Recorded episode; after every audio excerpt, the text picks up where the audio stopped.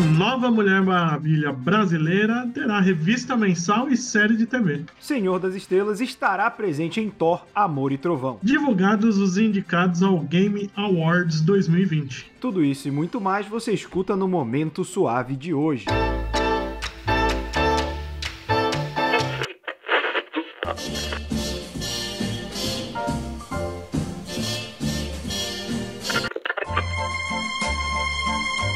Você está ouvindo ao Momento Suave, aqui no LibPlay.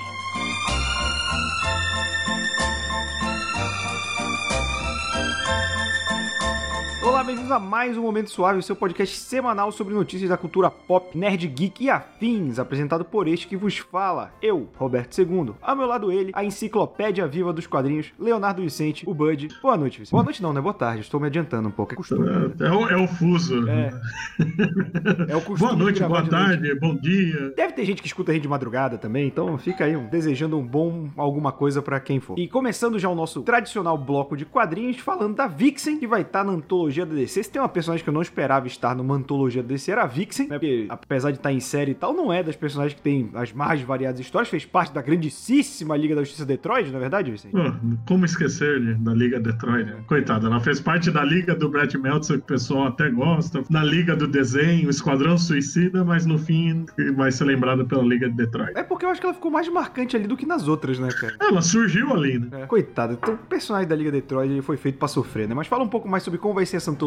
Então, você se surpreendeu com a, com a ideia da Vixen nessa antologia, mas a ideia é essa, essa Truth, como é? Truth and Justice é pra ser uma antologia de, de ten-ups, né? De encontros entre heróis. E a ideia é justamente pegar o que a DC tem de melhor, os personagens menos conhecidos, que são centenas, que a DC costuma saber usar, né? Então, nesse primeiro Bloodwind, número. Vibro, taxista Besouro, besouro. espacial. Não, é, esses são muito mais conhecidos do que os outros heróis que estão com a Vixen nessa edição, que são o Impala e o Doutor Névoa dos Guardiões Globais. Essa, essa antologia aí foi feita pra ninguém, né? É, eu acho que é uma pegada para. Tipo o que eles fizeram no Brave and Bold também, que tinha muito disso, de pegar personagem muito obscuro. É, vai ter uma série no. que agora deve ir pro HBO Max, né? Era da, do DC Universe, que era justamente que esses personagens. Acho que era uh, Strange Adventures, se não me engano, que vai usar justamente personagem obscuro no nível do taxista espacial e do Besouro Bizonho. Eu acho que a ideia é essa, já ir usando alguns personagens assim, vai ser lançado em janeiro digitalmente e em fevereiro de maneira impressa. E também é um projeto para pegar novos talentos. Embora tenha a arte do Chris Cross nessa primeira edição, o roteirista, que eu não tô vendo o nome aqui, o roteirista é um desconhecido, e então cada edição vai ter uma equipe criativa diferente também, mo- mostrando muitos novos talentos. Passando para outra notícia, Mulher Maravilha, né, brasileira, Yara Flor, vai ter uma série do canal CW e uma revista em quadrinho. Ela vai ser introduzida ainda no Future State, o evento da DC começa agora em janeiro. E é a primeira personagem desses criados pro evento que vai ter uma HQ própria, né, já anunciada. E como o Future State... No presente, né? Sim, que Future State é no futuro, né? Então a gente vai ter aí ela no presente ainda como Moça Maravilha, né? E escrita e desenhada pela própria criadora dela, né? Que é a Joelle Jones. E a gente já tem alguns elementos aí do que ela divulga das capas do Future State, por exemplo, tem a Caipora ali no meio, já teve entrevistas que a Joelle Jones falou que vai incluir muita coisa das lendas amazônicas na, na... em toda a a base dela, né? A gente lembra da, da Mulher Maravilha que, pô, demorou muito tempo até o Jorge Pérez fazer ela mais ligada à mitologia e depois o Greg Hooker trabalhar isso no- nos dias atuais. Então, com esse background, a gente já vê a imagem dela como Moça Maravilha com algumas pinturas indígenas na pele. Então, acho que a Joelle Jones está se dedicando muito a, a pesquisar isso aí, né? É, e a sinopse da CW, né, deu um pouco mais de detalhes, da, pelo menos da versão da série, não necessariamente vai ser igual nos quadrinhos, dizendo que ela é filha de uma amazona com um rei, com um deus dos rios da, do Brasil. É, isso é, isso é uma trama legal. Saber se a CW vai conseguir fazer uma parada decente, né? Ao contrário de todas as séries dela. Olha aqui. É, olha. Mas é legal ver que as pessoas, essa personagem atingiu uma popularidade rápido, né? Porque pra já ser a primeira de HQ anunciada e mais uma série na CW, querendo ou não, por mais que eu desgoste das séries da CW, elas alcançam um público muito grande. Sim, é- ela foi uma popularidade instantânea, né? Ela tá tendo projeto sem ainda ter estreado.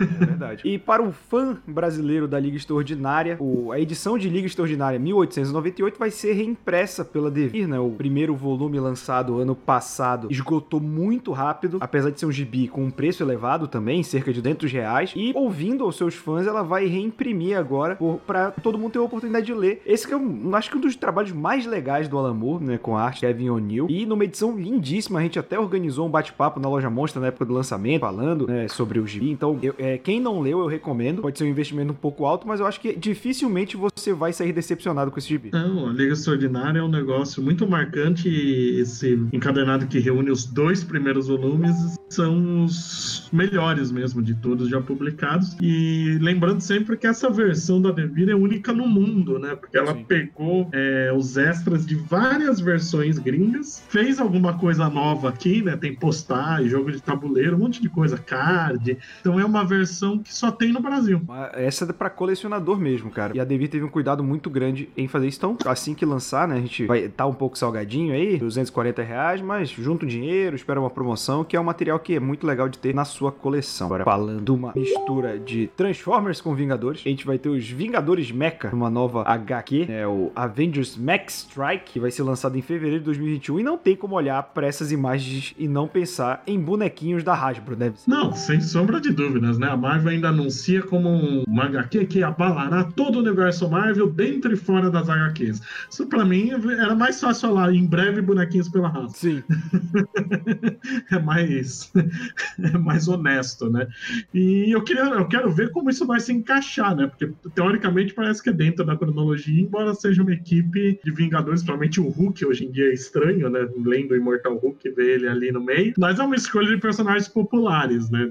Eu tô até estranhando a Miss Marvel não tá ali no meio. É verdade, mas a arte tá bem legal, né? O roteiro vai ser do Jed McKay e a arte vai ser do Carlos Magno, não o Conquistador, mas que desenhava Quarteto Fantástico. E tem uma página dupla aqui na matéria do Fala Animal, cara, com monstros de cidade, a Capitã Marvel, Thor tá lindíssima. Tá bonito pra caralho. Sim, se as figuras forem bonitas, eu até vou dar uma olhada aí nesse, nesse merchan bonito pra boneco. É, normalmente essas HQs que são pura merchan costumam ser um desenho qualquer nota, né? Eu me surpreendi com a qualidade. E a gente tem uma também a dupla Geoff Jones e Gary Frank, que ficaram famosos por seus trabalhos na DC, vão estrear na Image Comics, né? Eles fizeram muito trabalho aí junto, é, Doomsday Clock, fizeram também o Superman juntos, e agora vão estar na Jaeger pela Image, que foi lançada, que, que vai ser lançada em abril de 2021, e pelo pouco que a gente sabe até agora, né? Uma trama pós-apocalíptica, depois de uma guerra nuclear, e vem o nome, né? Do Geiger, que é o medidor de radiação. E olha, o Geoff Jones, ele tem decepcionado, para mim, pelo menos nos últimos trabalhos, acho que por tentar emular outros estilos de escrita e por fazer coisas com um dedo muito forte da, da editoria da DC. Acho que talvez a saída pra Image possa ajudar ele a se encontrar de novo, que no início dos anos 2000 ali, 2000 até 2010, eles e o Bendis, cara, quase tudo que eles escreviam, você podia pegar para ler que não ia ser decepcionado. Eu acho que vai fazer bem pro Jones, para mim ele deve estar tá sem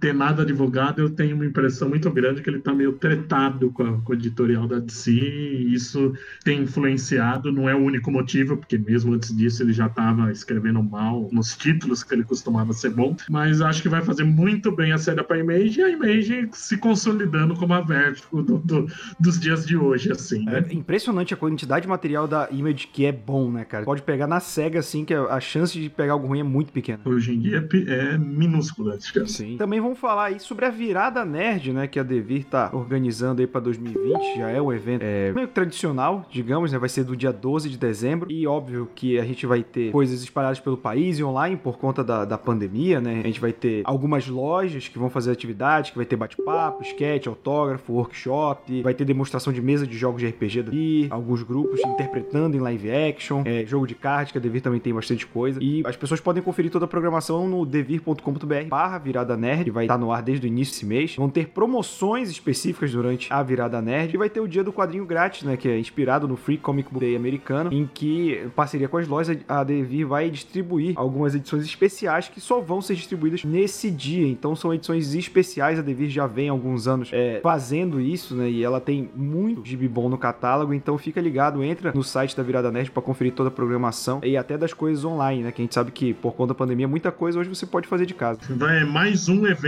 se unindo né, ao, ao padrão online, que vai ser bom para as lojas participantes. Nesse caso, para quem não é de São Paulo, no, há, há, alguma vantagem no meio da pandemia. É, eu acredito que a Comic Boom, a Monstra devam participar, né? A gente sabe que eles têm também, sempre fazem transmissões, então vai ser legal para quem é de fora poder acompanhar isso aí. É, quem quiser acompanhar Devir no Instagram, ela tá divulgando toda hora várias lojas ao redor do país que estão participando.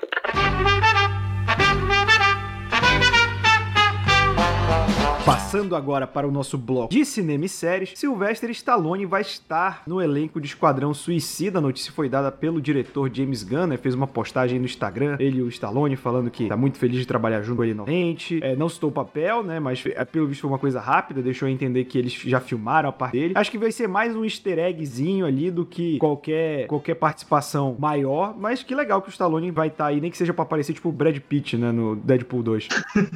não, ninguém vai esperar o Brad Pitt naquilo. Mas eu também acho que vai ser uma participação pequena. Ainda não é dessa vez que a gente vai ver o Stallone como ex-boxeador Pantera. Pô, ia ser legal, hein? Isso ia ser lindo. E em outra aparição surpresa, foi confirmado aí que o Senhor das Estrelas vai estar em Thor, Amor e Trovão. Que eu vou dizer que é um pouco surpreendente, mas também não é, né? Já que no final do Ultimato, o Senhor das Estrelas tá junto, o Thor, melhor dizendo, tá junto com os Guardiões da Galáxia, né? E a trama de Thor acho que vai partir daí. Então faz sentido que eles estejam juntos. Também não acho que vai ser uma grande participação, até porque o Chris Pratt vem se queimando queimando aí fora da, das grandes telas, declarações, com, com apoios aí que ele tem feito. Mas eu, eu, eu, acho que é legal eles confirmarem, porque não faria sentido ele não estar tá pelo fim do ultimato. É, eu até outro dia vi o pessoal comentando que vai ter mais Thor que os Guardiões, não vai parar, não sei o que. Ele já tá confirmado no Guardiões 3, né? E eu lembro que as primeiras notícias davam a entender até que o Thor, Amor e Trovão, embora saia antes, se passe depois do Guardiões 3. Faz sentido. Aliás, Amor e Trovão é um nome muito livro de romance Sabrina. Sim, é muito bom, né, cara? E voltando a falar de Mulher Maravilha, dessa vez na telona, né? Não só na, nas HQs e televisão. A Mulher Maravilha 1984, depois de vários adiamentos por conta da onda do coronavírus, vai estrear no dia 25 de dezembro aí no Natal, tanto nos cinemas quanto no HBO Max, nos Estados Unidos, né? No Brasil, vai estrear uma semana antes, no dia 17 de dezembro, nos cinemas. Então, é mais um estúdio grande, né? Mostrando que lançar no cinema cinema ainda é arriscado em muitos lugares, não vai trazer o lucro que eles querem, ainda mais com certos filmes saindo direto no streaming, dando uma boa renda. Eu acho que é uma decisão acertada